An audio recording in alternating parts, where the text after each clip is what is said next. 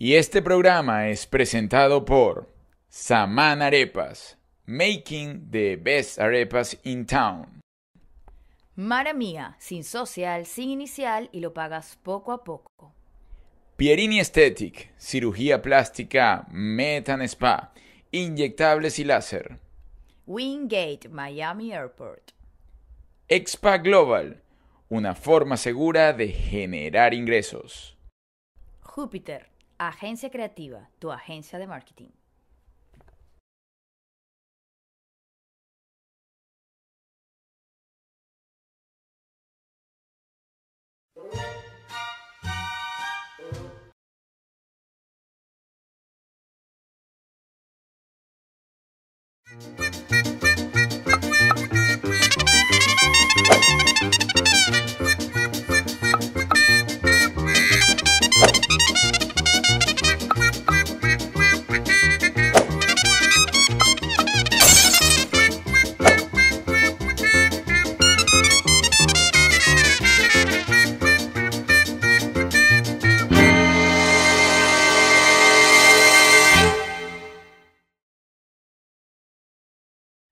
Bien, señores, bienvenidos a nuestro canal en YouTube. ¿Cómo vivir en pareja ahí?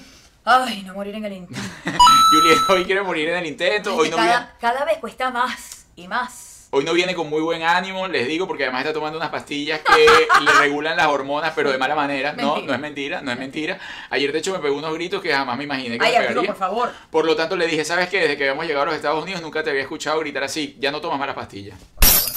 Tú no me conoces, sabe que yo grito. Pero bueno, señores, lo importante es que hoy tenemos un invitado que sabe muchísimo de todo este tema de parejas. De hecho, es exitosísimo en todo. En parejas, en, re- en relaciones, en su trabajo. En todo lo que hace le va bien. Un, un tipo persistente, perseverante. Él es Luis Chatén.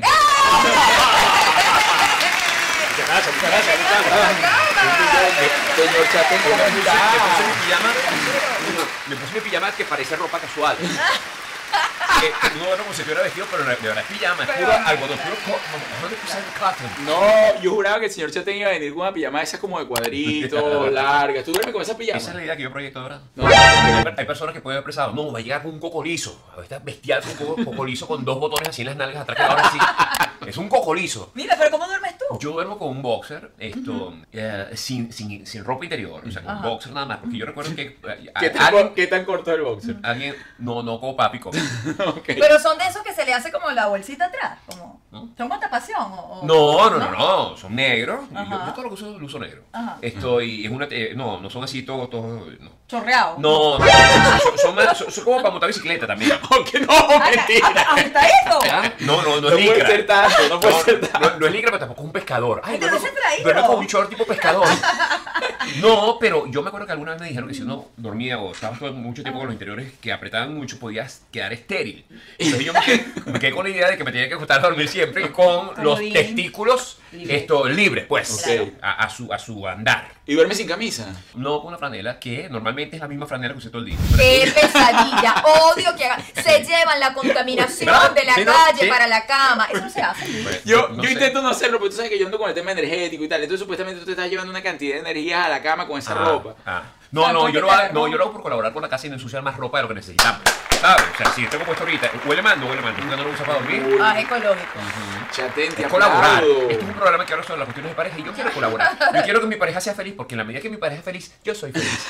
Y te digo muchísimo, te están aplaudiendo en este preciso instante justamente por eso, por el fastidio que le tienen cada una de las esposas del tema de la ropa que dejan por ahí tirada, la ropa que no se quitan cuando van a la cama, en fin, es cuestión de colaborar, eco-friendly además. Ropa reusada para la cama, no. Ya conseguiste el hábito de hacer ejercicio, porque en la- cuando te escuchaba en la radio constantemente, siempre lo escuchaba con esa pelea. No, que sí, ahora- ¿Qué van a preguntar eso? ¿Ya conseguiste O sea, el hábito? la gente que está viendo en cámara tenga la duda, yo no entiendo. Tú estás al lado mío, tú no estás viendo la lipa. No, pero eso no importa, chatén. Hay gente que tiene ese hábito, que camina y todo, igualito se mantiene con su peso porque tú siempre has mantenido como el mismo peso. Más o menos, más o menos. Últimamente cuando me mudé para allá, fíjate tú qué estupidez. Yo, yo, yo una vez vi a Luis Miguel en, en el poliedro. Y vi a Luis Miguel y Luis Miguel estaba como un tonel. Estaba realmente gordo. Estaba y, yo, grande. y yo veo a Luis Miguel y digo, coño, si Luis Miguel se puede dar lujo ponerse así, pana, porque yo no. Entonces después, esa misma época, para qué clase de idiota. En esa misma época, Matthew Perry, de la serie Friends, Ajá. también se metió un montón de kilos y tiene una papá que le guindaba así. Y decía, viejo, sigue siendo Matthew Perry, las mujeres lo siguen adorando así de, de, de como tal". tendencia. Yo digo, coño, porque yo que me tengo tanto tiempo cuidándome por esclavitud de la televisión y la vaina, porque yo no me puedo engordar. Yo me engordé, se adelgazó Luis Miguel, se adelgazó Perro, Ay, y yo me quedé como con, con 15 kilos que no encontraba cómo quitarme, y fue terrible. Pero Ay. lo lograste, está chévere. Me acabo de quitar 10 kilos ahora. Ah, sí. muy Sí, bien. Una dieta química. Lo que te gusta Bueno, tú sabes que yo puedo dar un tutorial de eso. Em, Ya ir para allá. sí, claro. El capítulo, después, capítulo Oye, no que- puede pasar al capítulo 6. ¿Cuál es la manera más fácil de quitarse 10 kilos de encima? No le vamos a poder vender este episodio a Netflix. Te pasó lo que le pasa a Es todo que el esta mundo. cosa de emigrarlo Sí. vuelve loco a Sí, uno. sí, sí, sí. La verdad, todo el mundo le echa la culpa a la migración en Estados Unidos, que engorda muchísimo, que la comida. Y sí es verdad, señores, la comida acá tiene muchísimas hormonas y químicos, en fin, que hacen que engordes mucho más rápido que lo que podías engordar en Venezuela. Correcto. Exactamente. Pero mire, se puso al día y lo Sí. logró, lo logró nuevamente, está fit, es Fuerza un de fit. voluntad, fuerza voluntad. Claro, y además que eso te da una agilidad mental bestial. Y, y yo, yo, yo llegué al punto en que para amarrarme los zapatos hacía como que, ¡ay! ¿Sabes Esa cosa que, que tú dices, yo acabo de hacer, ¡ay! Sí, fui yo, no, tengo que cambiar. Y además que tienes dos bebés, dos chamos. Dos bebés. Está muy chiquito, a ver qué te Ah, queda. verdad. ¿Sabes qué me ha hecho mi hijo hoy? Esto, es insólito. El, ¿Cuál de Sebastián, los dos? el más pequeño. Sebastián. Tiene tres años, Sebastián. Y a Sebastián está ahorita en este proceso de aprender a ir al baño solo. Entonces yo lo llevo al baño sus tres añitos y yo agarro después el papel higiénico y tal y lo limpio. Eh, esta mañana antes de salir de mi casa voy yo al baño y abre la puerta Sebastián. Mi hijo, mi hijo- Y te quería limpiar. mi, mi hijo de tres años entraba al baño y, y yo, estoy, y yo estoy así sentado así y de repente veo a un niño sacando el papel y me dice, papá, yo te quiero limpiar. Y yo, no. Pero qué amor, usted tiene muchísimo amor, chate. Y eso es amor de hijo. No, total, total. Yo total. además me imagino a mi hija diciendo, mamá, te quiero limpiar. Nuestras hijas están en la etapa que no nos quieren ni hablar. Sí, entonces alguien me recordó que eh, ese niño, esa oferta que me hizo hoy con tres años, probablemente la vaya a consumar, efectivamente la vaya a realizar dentro de 15 más. No, cancelado. sabes, por, por eso, por eso es que tienes que mantener ese hábito del ejercicio, Claro, las dietas y las espíritu joven. cosas. Mira, Chate, yendo para atrás, ahora tocando un poco el tema de toda tu carrera y tu vida. ¿Comenzaste o que yo recuerde haciendo radio, correcto? Eh, Primera y radio, última. Se llamó, ah, primera el y primero última. se llamó primera y última. ¡Wow! Y fue en 92. En 92.9, sí. Y luego pasaste a la mañana. Después pasé a. No, pasé a la tarde, de 5 de la tarde a 6. Y de ahí pasé a la mañana. Ujú. Y Eres- perdiste la vida, ¿no? Bueno, ahí, ahí, ahí sucedió todo. Ahí sucedió todo Ahí, porque- papá, nace una estrella. Un programa de una popularidad insólita. O sea, yo siempre lo recuerdo con, con sorpresa porque era un programa que escuchaban desde el ministro de la Defensa. a- o sea, y yo tenía 28 años, yo no sé, que- eh, era un muchachito, Sí. pero lo escuchaba todo el mundo. Impresionante. Y eran Sí. cuatro horas súper ¿Pero qué hora te parabas, Luis? Yo me levantaba, yo me- igual que ahora a las 5 de la mañana, pero la diferencia con ahora es que yo, eh, para ese entonces yo escribía 6 horas de guiones todos los días. Wow. Entonces yo tenía ese ya compromiso va, de producción brutal. Y después la gente dice, no, que chate, que no, no, Sí, no. no, vale, no, facilito, una tontería. No, No, así cualquiera. De hecho, debo este, pues decir públicamente, eso nunca lo había dicho, en esa época yo le tenía mucha rabia a Chatén. ¿Tú sabes por qué? No, yo lo escuchaba en la mañana yendo a la universidad. Y yo tenía una noviecita de ese momento que estaba enamorada de Chatén, perdidamente enamorada. ¿Y entonces a mí me gustaba escuchar a Chatén. Y cuando ella dijo que estaba enamorada, no se escucha más Chatén en el carro. La madurez en persona, uni- madurez universal, no se escucha. El señor, no, no, no, es que está diciendo cosas eh, que no son. Y no le amenazaba con eso, eso debe ser horroroso, porque no escuchaba en la radio aquellos Claro. hombres, una cosa increíble, y cuando los veías en Sí. persona te quedabas como que... Wow. Claro, lo que pasa es que ya de Chatén era El gato, el conocido. gato, ¿te acuerdas? Ah, La- ah, la no, pero sí. Una estafa, una estafa. Qué feo, Guillermo Tell. Una estafa. Mi adolescencia fue arruinada. La primera vez que me dijeron ese Guillermo Tell, Claro, yo dije, ah, bueno, César Miguel Rondón. Hostia. Oye, pero ustedes no, no digan nombre, pues se ganan enemigos. Valdemaro Martínez. ¡por! Valdemaro, Valdemaro Martínez, yo creo que es la única persona que yo conozca que tú te le paras enfrente, le dices, di papá y te bombea hasta Venezuela. Él no puede decirte ninguna palabra sin bombear. sí. Señoras y señores, latinos del mundo, ha llegado el momento de prestar atención. Tion, tion, tion. Ay, ¿tú te imaginas un cumpleaños feliz cantado por señor? No, no. No, vale, por favor. Apaga la vela, apaga la vela. Hiroshima, Hiroshima. Mira, Chatén, justamente con lo que acabas de tocar ahora, eh, Chatén siempre ha tenido la particularidad de enfocarse en algún personaje, de dedicársela. Es decir, salve Dios a quien se la dedica. En una época se la dedicó a Zarco. Sí, claro. Loco, a Zarco era una cosa que yo me acuerdo yo escuchaba y yo decía, esta gente se, se encuentra por ahí pelean. Sí, sí. Y te lo encontraste en algún momento Sí. cuando lo tenías así en ese enfoque sin ser amigo, es decir, que se la tenías dedicada y O sea pasó que la- algo especial. La estrategia de Daniel fue ignorarme. O sea, nunca Sí. respondía. No existe. No respondía. no Pero respondía. te escuchas todos los días. Bueno, no solo- no solo- solamente- yo no sé si me escuchaba, pero yo- yo- el mundo entero me escuchaba. Entonces, el mundo entero tiene que incluir por lo menos a los vecinos y a los familiares de Sarko. Alguien le tiene que haber dicho. entonces, esto, bueno, yo seguí en lo mío porque yo soy, yo me agarro ese hueso y no lo suelto. Sí. La- esa historia tiene un- yo lo voy a tratar de resumir muy rápidamente. En 92.9 creó una campaña que se llamaba 100% libre de gaita. Ujú. Eso no lo hice yo, lo hizo la emisora. Y quien tenía mayor exposición mediática era yo para aquel entonces. Entonces llaman a Daniel, yo no lo conocía a Daniel, no, él hacía sábado sensacional, pero no lo conocimos. Llaman a Daniel en una emisora del Zulia, estando él en el Zulia, y le preguntan qué opina él de eso. Y él dice, eso debe ser otro invento del, ¿cómo se llama el payasito este? Y eso me llegó a mí así. No le pegues a la gente, Arturo. que te recuerda además clarito. Mira, eso le digo. no, Esto vale. cae en el corazón y en el ego. Flechazo directo. Pero bueno, lo- pero sabes, entonces, ¿Y eh, y, así, y así me llega mi derechito y yo, ¿qué? Ah, pero bueno. Ah, pero ni que no me escucha. Ah, papá, mi papú, papú, ¿y por qué me tú? Bueno, total, que ahí, eso empezó, de ahí empezó un contraataque este, voraz Sí. de yo no, ¿Te sé, ensañaste yo no sé cuántos años. Te ensañaste horrible. Horrible. Y Daniel, de verdad, yo hubiera sido Daniel, yo agarro, compro un Monster Truck, toco el timbre de, de la casa de Chatén y le paso por encima. De verdad que se comportó No, Daniel es como educado, se ¿verdad? comportó muy bien, Sí, se comportó que muy bien. Ahí tengo que, tengo que reconocerlo, pero este... No, Y además, es que Chatén no es fácil. Un buen día. Venevisión me contrata a mí para trabajar en Venevisión. Yo nunca trabajé en Venevisión, me contratan. Y van a lanzar un programa que se llama Portadas en las mañanas. Portadas lo íbamos a hacer originalmente Maite Delgado, Ujú. Chiquinquirá Delgado y yo. Lo recuerdo. Y entonces vino el paro petrolero y se fregó todo. Se fue presupuesto. Cuando, cuando yo voy a entrar en Portadas, el presidente de Venevisión llama a Daniel y me llama a mí a su oficina y nos sentamos los dos a No, conversar. como muchachito chiquito. Sí. Miren, miren, ustedes dos van a vivir en la misma No. casa. Van a estar en el mismo salón y me respetan a la profesora. Aquí van a estar ustedes dos y tal. Este, de hecho, eh, para ese entonces Daniel estaba casado con Chiqui. Qué rabia, más Y, da- y, rabia y todo. Chiqui, Chiqui era una súper amiga mía, súper, muy querida amiga mía hasta que se casó con Daniel. Y ent- entonces, este, ahí, conversamos y nos saludamos y tal y cual, pero, pero no pasó nada. ¿no? Seguramente tu pregunta iba a cuál es mi, mi, mi papayita hoy día. Nelson No, Bustamante. no, ¡Ay, sí, sí. chico! ¿Por qué No, pero Nelson. Bustamante? Bueno, mentira. bueno, eso porque es vive cerca. mentira. Además ellos sí son amigos, ellos se fueron y todo Somos para, para- amigos, claro, para la frontera en Colombia, Yo hicieron lo- un trabajo Yo lo cuento en mi juntos. show de stand-up, yo lo cuento en mi show, porque hay una, una anécdota de ese viaje que hicimos a Colombia, eh, donde Bustamante, él, él me llama un día y me dice, mira Luis, tengo una idea. Y yo digo, ¿qué te pasa, Nelson? ¿Qué hacemos? Entonces Nelson me dice, vámonos los dos a la frontera con Colombia, al puente Simón Bolívar, a abrazar gente.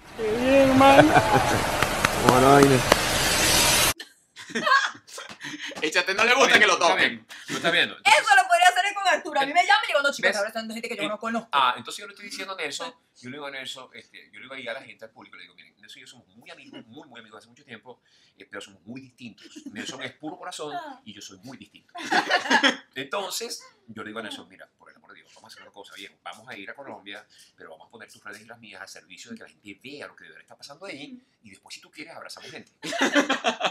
Si se da, si no se da, no se porque, dio. porque la idea de Nelson, de verdad que es muy bonita, era, era ir para allá a devolver el cariño que nos han dado. Y yo dije, pero de verdad. Solo en el momento que prendan la cámara puedo abrazar.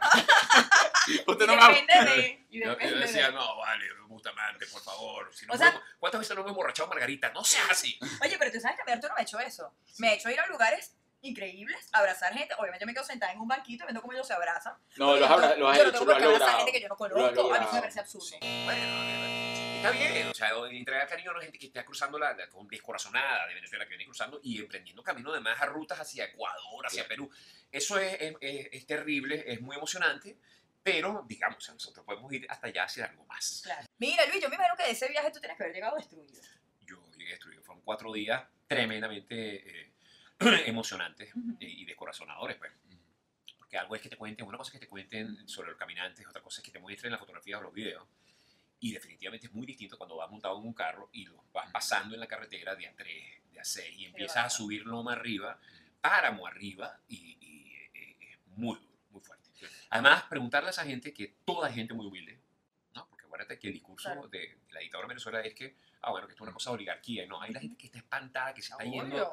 En bandada. Que no se puede muy comprar un humilde, pasaje, por Dios. muy humilde. Entonces, eh, la pregunta clave es, ¿cuál fue tu umbral del dolor para decidir, mañana me voy para, no puedo más? Uf. Y todas esas respuestas son como para un museo del holocausto porque son, son los- o sea, te reflejan el límite que tiene cada ser humano frente a las circunstancias que está atravesando nuestro país. Y lo inhumano que está haciendo el gobierno. El, Entonces bueno, el uno, gobierno, mira, no sé cómo tú eres una personalidad pública, tú también, yo también, y nosotros entendimos perfectamente, y aquí le sumo yo, mi buen amigo Nelson Bustamante, eh, cómo podemos hacer el bien a tanta gente enviando un mensaje, eh, abrazando a una persona. Eh, nosotros tenemos la posibilidad, por los afectos que desarrollamos con nuestras carreras, de generar bienestar de una manera muy simple. Entonces tú, yo estaba en el páramo, donde estamos a dos grados sobre cero, caminando solito por ahí, y de repente caigo en conciencia de qué clase de ser puede ser tan malo como para tener la oportunidad desde la presidencia de la República, una gobernación, una alcaldía, y cambiar la vida de la gente para mejor Así y es. decide hacer todo lo contrario. Qué buen mensaje, Lu. Qué buen mensaje. Solo quitándote además, ni siquiera te estamos pidiendo que hagas nada. Coño, Sí, sí, sí, arrímate, quítate. Sí, sí, sí, sí. Mira, llegando a ese punto. Anúlate. Anu- Parece una canción de. Residente. Anúlate, te quítate, te, te, vete, vete, Devástate. devástate. Mira, llegando a ese, yendo para atrás un poco en, en tu carrera, pues eh, estuviste en el programa de Radio Una Mañana, donde bien lo estás diciendo, comenzó toda la fama y toda la cosa. Luego hiciste Ni tan tarde con Erika de la Vega. El- eso era una pregunta que tenía en ese momento. Cuando hiciste el programa de la mañana también estabas con Erika, ¿cierto? Eh, Erika llegó después. Mi primera compañera en el, en el Monstruo de la Mañana fue Anabel Bloom. Después vino Ana María Simón y después vino Erika.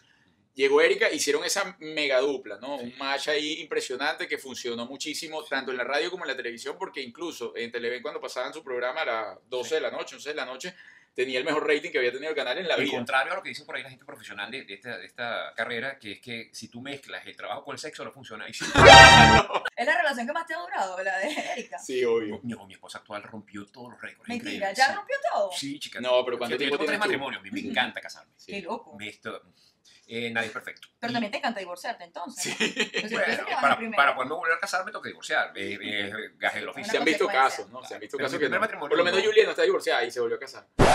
Mentiroso. No, sí, es no, un juradito que sí. Es un es delito, mentira, un es delito. mentira. Ya Y- después te lo cuento, después te cuento bien. ¡Wow! No puedes ir Sí. No, me... Sí. Mentira, coño, Arturo, por favor. No, yo me casé la primera vez cuatro años, la segunda vez cuatro años y alguito, y ya con mi esposa actual tengo eh, 13 años. ¡Wow! Sí, que y son, todavía te que son para mí tres temporadas. ¿Qué? ¿Te agrada tu esposa? Me agrada, me parece una persona agradable, Ujú. esta- fíjate que yo siempre, yo, yo a veces me quedo viéndola y entonces me quedo como pensando y tal, y repasando la historia de nosotros juntos mientras ella está trabajando. Y yo siempre, antes de conocerla, yo decía, cuando me preguntaban, ¿cómo es tu tipo de mujer ideal? Yo siempre he dicho, la mujer que pueda vivir sin mí.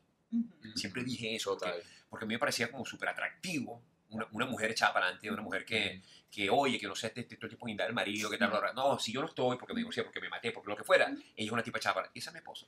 Qué bien. qué Ay, qué lindo chate. Nunca había visto esa linda parte De de él. Nunca me habías entrevistado en Yo, cama. yo pienso lo mismo de ti. No, de verdad, Arturo y yo siempre, y yo siempre Yo digo en las redes sociales, yo creo que el secreto es que ni Arturo ni yo nos necesitamos. Sí. Pero después llegaste a un programa que se llama Chatén TV, que justamente fue un. Tú nu- creo que nunca había. Con todos ellos también tuve sexo. Sí, Volvimos a romper la regla, funcionó perfecto, profesionalmente. Todos manteníamos este tipo de, de, de gang, gangbang, que se dice en inglés. sí, sí, sí. Y, y nunca hubo ni, ni un pleitico ni nada. Cuando sentíamos una tensión, nos quitábamos la ropa trrrra, y nos volvimos a vestir y todos calmados. Ay, no. Pero estando. Todos al- fumamos, mira. No, hay uno que no está para imaginar eso. No, ninguno. ninguno. Por ella Marilo, la única mujer Yamari, bueno, así era el círculo. pues. Pero el gobierno destrozó ese gambán en algún Sí. momento. ¿Alguna vez te imaginaste que iba a salir del aire este, por el gobierno? Mira, yo, sí, totalmente. Porque lo tentaste Claro, cada rato. Yo decía, wow, qué bien, este man le sigue dando. De hecho, también lo tengo que decir públicamente. El día que yo decido eh, irme a los Estados Unidos, yo salía a mi programa de radio a las, 6, a, las 6 a las 7 de la mañana y tú todavía estabas al aire. Entonces yo salía y escuchaba Tetén. Entonces, claro, era el único programa de radio a esa hora que hablaba de las noticias políticas, pero de un tono totalmente distinto, es decir, un tono jocoso, donde a través de la risa tú podías decir, coño, todavía estamos surfeando la ola, ¿no? Porque a través del sentimiento podemos ir cambiando la realidad. Y yo decía, Chatén lo está haciendo muy bien. Cuando el loco dijo, poco a poco lo empecé a ver que se distanciaba, que no sé qué, que venía para acá, que se volvía. Yo dije, ay, este brother se fue, te lo juro. Dije, ¿sabes qué? Yo, No, yo le no. así, no tenemos que. puedes creer que eso, eso, eso es horrible porque eso lo, me lo han dicho muchas personas cuando, cuando yo, yo no anuncié que me iba a ir. De hecho, yo me fui, al día siguiente estaba haciendo un programa de radio desde Miami. Pero muchas personas me han dicho, cuando yo vi que tú te fuiste, yo dije, wow, eso no es, no es una bonita medalla porque, porque era uno de- fue el conflicto más fuerte que tuve yo personalmente que confrontar a la hora de decidir venir para acá. ¿No? Después de estar acompañando a la gente en esas luchas en la calle, eh, en los programas postelectorales, por favor, qué cosa más difícil al día siguiente de que nos robaron una elección a las 6 de la mañana hablar de Venezuela, cuando yo mismo estaba destruido, tuve que pensar en el carro, ¿qué les voy a decir? ¿Qué les puedo decir? Para que la gente no, no, no se entregue, para que nos pongamos en pie. Y las palabras salían. Siempre hay que darle un chance a la, a la corrección. Sí, Siempre, bueno. bueno, es así, es así. Hay, hay, hay- que darle un, un- chance. la cosa salía. Entonces luego, tomó la decisión de ella y me dijo, ¿cómo le explico yo a la gente ahora que me voy a ir? Entonces, lo, lo hablé mucho con mi esposa y tal y tal. Y al final lo que decidí fue no decirle nada a nadie y me fui. Con lo del programa, ya yo, yo, yo se lo decía a ellos, ellos lo recuerdan mucho, los, mis compañeros del programa de televisión, porque nosotros antes de hacer el programa todos los días nos reuníamos en el camerino mío y ahí repasamos guion, intercambiamos ideas, etcétera, una hora antes. Y yo le decía, hagamos el programa de hoy como si fuera el último, porque mañana puede que no estemos. Cada programa hay que hacerlo como si fuera el último. Y así cuando fue el último, o sea, cuando nos dijeron que ya no podíamos hacer el de hoy, ¿quién nos iba a decir que el de ayer había sido el último? Magnicida, les voy a explicar por qué. Porque estoy escribiendo puras incoherencias después del golpe. Miren esto, miren esto. Esto es un correo que yo mandé y dice, hola, me como la comida, azul, jaja, cara de yoyo. ¿Qué clase de correo es ese? Me como la comida, jaja, azul, cara de yoyo. Habría que preguntarle a Diego Arria, a lo mejor él entiende de qué se trata. Ah, fue así tal cual. Fue tal cual. No Estábamos, programa. estábamos por grabar a las 5 de la tarde, me llaman y yo subo a la, a la oficina de presidencia y me dice Luis, ya está, el de hoy no puede salir. Entonces, si tú me hubieras dicho ayer que el de hoy no iba a salir, Claro. no te- ayer me lanzó un programa atómico, ¿ves? Que es una de las cosas que a mí me ha pasado en la vida, que es que prácticamente en los programas que he tenido nunca me puedo despedir. Claro, no le dan el chance, güey, no le damos el chance de que se despide el señor Chate y nos destroza la radio. No, pero es loco. Diga- dí- dígalo ahí, Bustamante. Tuviste mucha mala fama en una, en una época de eso, de que salías de todas las empresas peleado, que era, Ay, que era, que era un muchachito conflictivo, chico. Bueno, a lo mejor. Hablando de los matrimonios, cayendo en los matrimonios ahora sí, tocando ese tema eh, de matrimonio Ajá. que eres experto. Tu primer matrimonio fue eh, mi Bueno. querida Daniela Cosán. No, ¿No? no, No. a- No. no. No. Apolonia Danés. Ah, Apolonia. Coño, Luis, El pero- nombre de mi, mi primera esposa, una catalana que hoy día vive en Madrid. Y era, Así es. por Oye, con ese nombre, Apolonia. Tú, tú Oye, me ¿por qué conoces no a mí? Juliet, una pareja que no ha sido bella. No. Por eso. Bellas, todas bellas. Pero tú no eres millonario. No soy millonario. No, claro pero que sí. digamos, o sea, tú sabes lo que Tiene su encanto tu cosa. Este, ¿a, ti, nu- a ti nunca te llegó el video del chatené WhatsApp? Oye, no. Muy famoso. Hay un sticker por ahí súper famoso. Y sí, ya, y luego con Daniela, con Daniela Cosán, sí, ya los dos estábamos, éramos los dos públicos y tal. Y Daniela Cosán, además, fue una de esas personas que agarraste de dale, dale, dale tú en la radio. eh, ¿Cómo de sí, dale, dale, no, dale? bueno, que. Que se sube a privado. No, en, la radio, en, la radio, en la radio nunca le dimos. No, no, que se enfocó en Daniela y no la dejó en paz hasta que le dijo, ¿sabes que si me caso? Fue algo así. Sí, yo le monté una cacería, yo aproveché por completo todas las herramientas que tenía para la época y ahí tenía un programa súper exitoso y le dije, yo aquí lo voy a lograr. Oye, ¿cómo uno conquista esos dos metros de pierna? Ah, con inteligencia. Sí, Este, yo me acuerdo yo todos los días, yo inventaba que, que ella y yo éramos novios, Ay, mentira. Entonces yo, yo- entonces yo decía al aire, bueno, ayer Daniel y yo fuimos a, ver el, el juego, un juego de tenis. Mentira. Sí. Como el loquito. Yo hablaba, hablaba cosas que eran, todas eran mentiras. Creó su realidad. Allá. Y decía, no, Dios, no, pero duro. Y entonces el otro día, oye, Daniela me dejó hoy porque se me echó a perder el carro. Y entonces, Y el novio escuchando.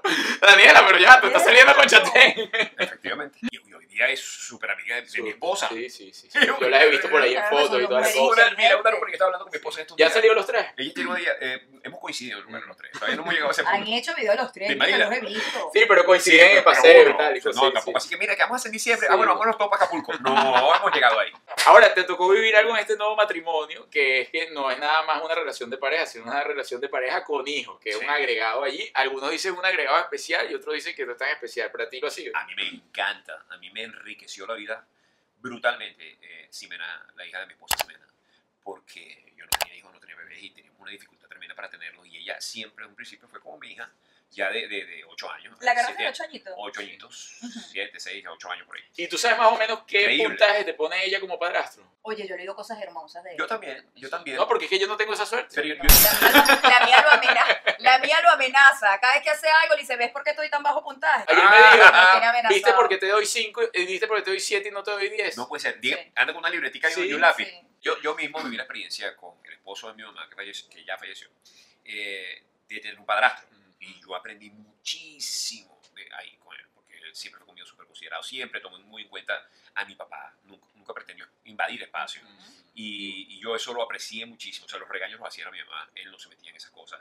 Y yo apliqué un poco la fórmula que sin saber estaba aprendiendo con él, con la hija de mi esposa, y, y somos, somos Bien. muy. Oye, nosotros practicamos exactamente el mismo. Ya eh, tu esposa, tu actual esposa, venía con un agregado Sí. valiente que, que entrar ahí no es tan fácil, ¿no? Porque además te tienes que ganar a la hija, Claro. que no nada más a la, a la señora, Y hay, y niñas que se empeñan en destruir la relación de la mamá con novio. O sea, voy a acabar con esto. Aquí yo tuve una que lo quiso, Ay, pero yo, yo moldeé, yo inteligentemente lo busqué y tal. No, al principio, claro, al principio tú era generar un rechazo. Mi papá es mi papá, además de Dios, obviamente, y ahí... Es verdad, pero cuando tú llegaste ya tenía chorro 200 años No, pero igualito- no tiene recuerdo de mamá y papá juntos. No, Perdón que te pero... rompa un segundo. ¿Tú me estás haciendo cariño del pie? Julián, respétame la cara otra vez, de verdad. No, disculpa, pero yo no, yo no lo puedo guardar. No, no, no, te lo agradezco. Yeah. Te- Eso es lealtad. Yo dije, ¿qué, Eso es lealtad. eh, ¿Hay un gato aquí o me están haciendo cariño del pie? Coño, Luis, te pasaste. Eso es lealtad. Oye, Julién, cada vez que ¿Qué- traemos un invitado a la cama hay una qué sorpresa. incómodo, de verdad. celosa es, claro, pero no es celosa enfermiza. No, ya entendió desde un principio. Y tú eres un papito. tú- eso es número uno. este. eh, ajá. Tú, tú eres, tú, tú trabajas en esto, tú, tú eres actriz de novelas y todo esto. Es parte, parte de nuestro trabajo. Claro. Chaten siempre, siempre lo hemos conocido como, eh, vamos, el, el rey de la parranda, de su parranda, es decir, de su locución, de, de los programas, pero una vez estuviste en una película. Varias. Estuviste con Conde Jones, ¿no? Puro, puro cameo.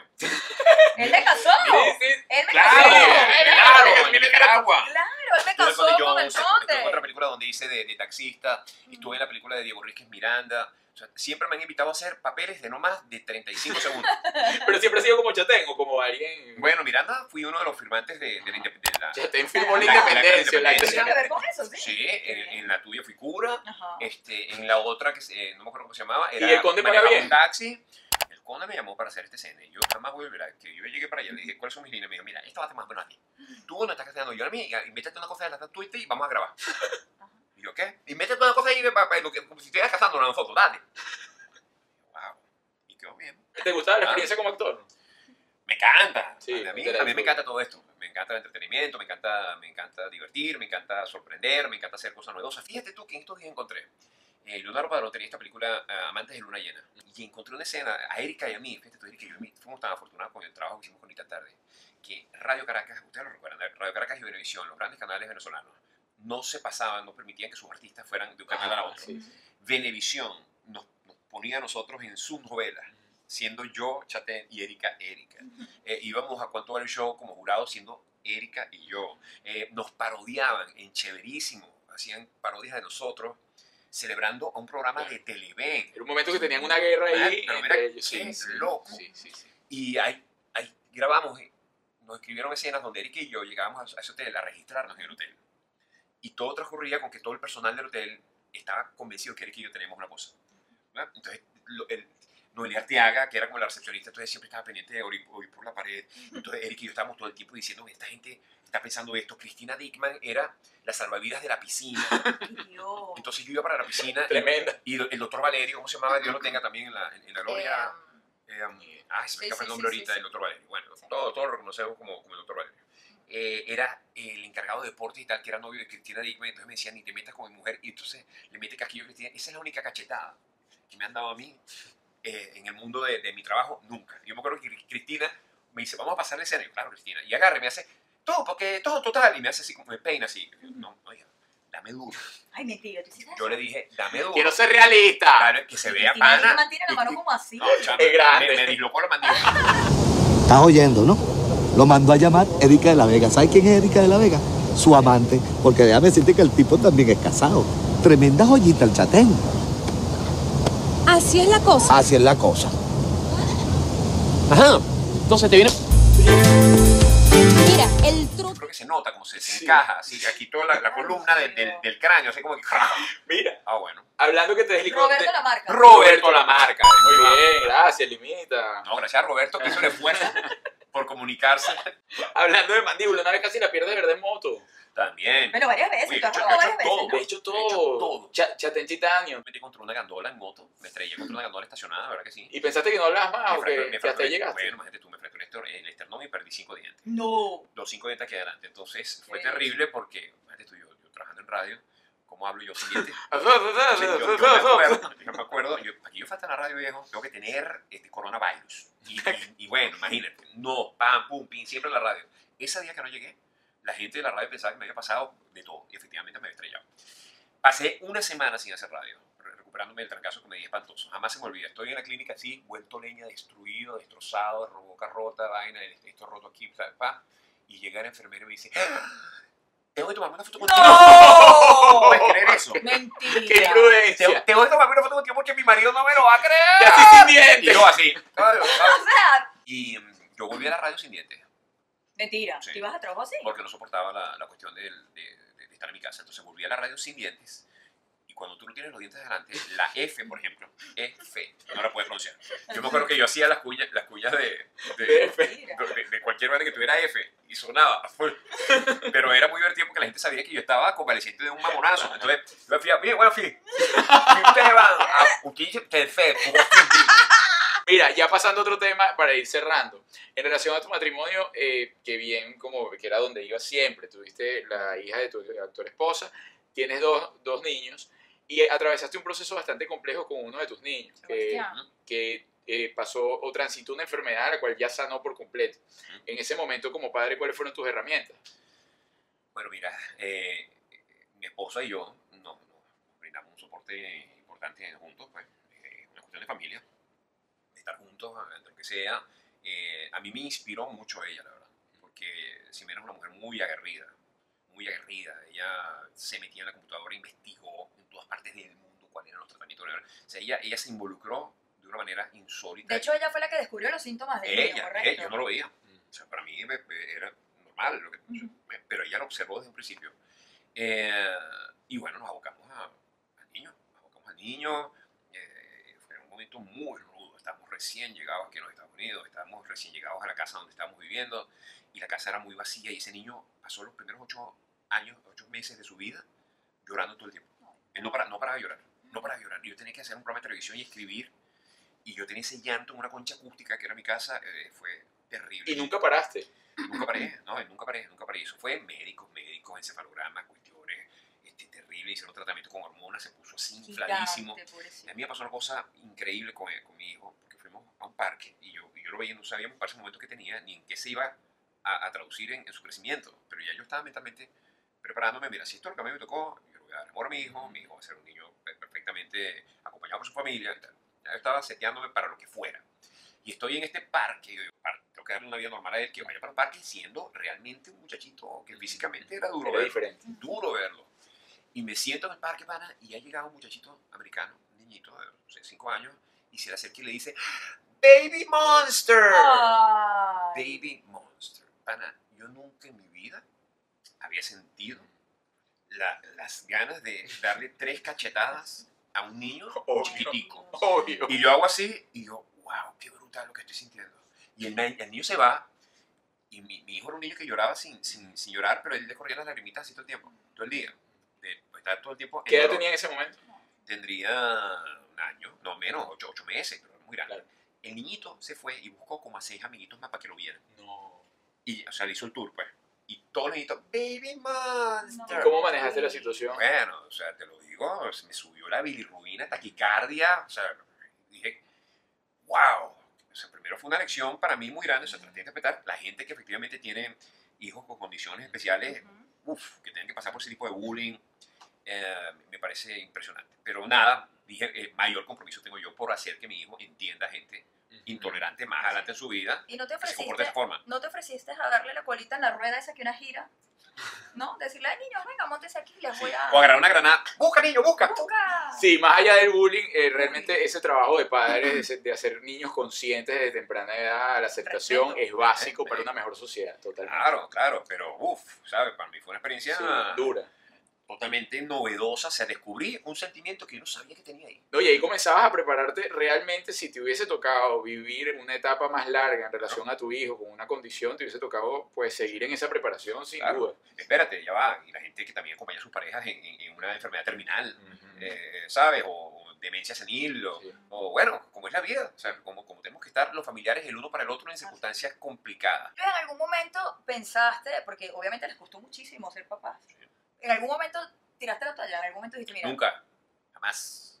Nos- Nosotros hicimos 15 tratamientos. wow, La mujer, que en este caso es la que pasa por el proceso eh, de- del tratamiento eh, médico. lo más traumático, además a nivel el- físico. el- el- la, la ilusión cuando te ponen, lo- ¿sabes? Los embrioncitos, eh, toda esa emoción, eh, eh, ilusionar a tu pareja, Te de- de- de, que va a funcionar, wow.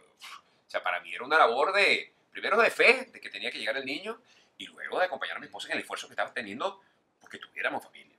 Por eso cuando llegó el niño fue mágico, mágico. Acuérdate además que nosotros perdimos uno. Entonces, y lo perdimos, pero espantoso. Yo vi la noticia en el programa con Carla en CNN. O sea, Dios mío. ¿Te enteraste en pleno programa? Me enteré, no, chico. Fíjate qué terrible como me enteré. Fuimos a hacer una prueba de, bueno, de chequeo que te dan del, del embarazo. Y vamos con la hija, con la hija de mi esposa. Y entonces nos sentamos y, oye, toda esa emoción, esta ilusión, y ella chiquita aquí, y ven y te ponen la crema para hacer el eco y tal. Y de repente el doctor empieza a buscar No sé, bueno. y no se oye. Y cuando yo veo que no se oye, dije, ay, papá. Y el doctor empieza, y ya yo sabía, y Ximena sabía, Wow. y la hija estaba ahí. Y así fue como nos enteramos. Has atravesado procesos difíciles y te mantienes firme. El señor es convencido en todo. Mira, que hice proceso, no tengo un chamo, pero lo voy a tener. Mi Sí. hijo transita esto, pero lo voy a sacar de esto. Te has reinventado 700 veces y te mantienes allí, pues, El constantemente en la ola, tres matrimonios. Tipo perseverante. Déjanos tu clave para vivir en pareja y no morir en el intento. Como tú sabes, esto es, esto es una labor de, de cada día. Es una labor de cada día. Yo ni siquiera proyecto ay, estar con mi esposa cuando tengamos los dos 80 años. No, yo, yo quiero estar con ella mañana. Entonces, el trabajo es de hoy, es de mucho escuchar a la otra persona, es mucho de entender que si la otra persona tiene eh, algo que le incomoda o algo que, no, que le molesta o piensa en algo distinto, siempre reconocer que si para ella es importante, ya eso es un punto. O sea, yo siempre he sido de, este, para ti es importante, entonces para mí también. Eh, para ti es de esta forma, yo tengo que considerarlo. Ceder el espacio a la otra persona, aun cuando tú por dentro digas, yo tengo la razón, es como yo creo, pero bueno, somos dos. Si no, si no hay esa sensación de, que efectivamente son espacios compartidos para ambos, entonces empiezan a aparecer los ruidos y eso termina. ¿Tú crees que tú eres buen esposo, Luis? Yo creo que puede ser mejor.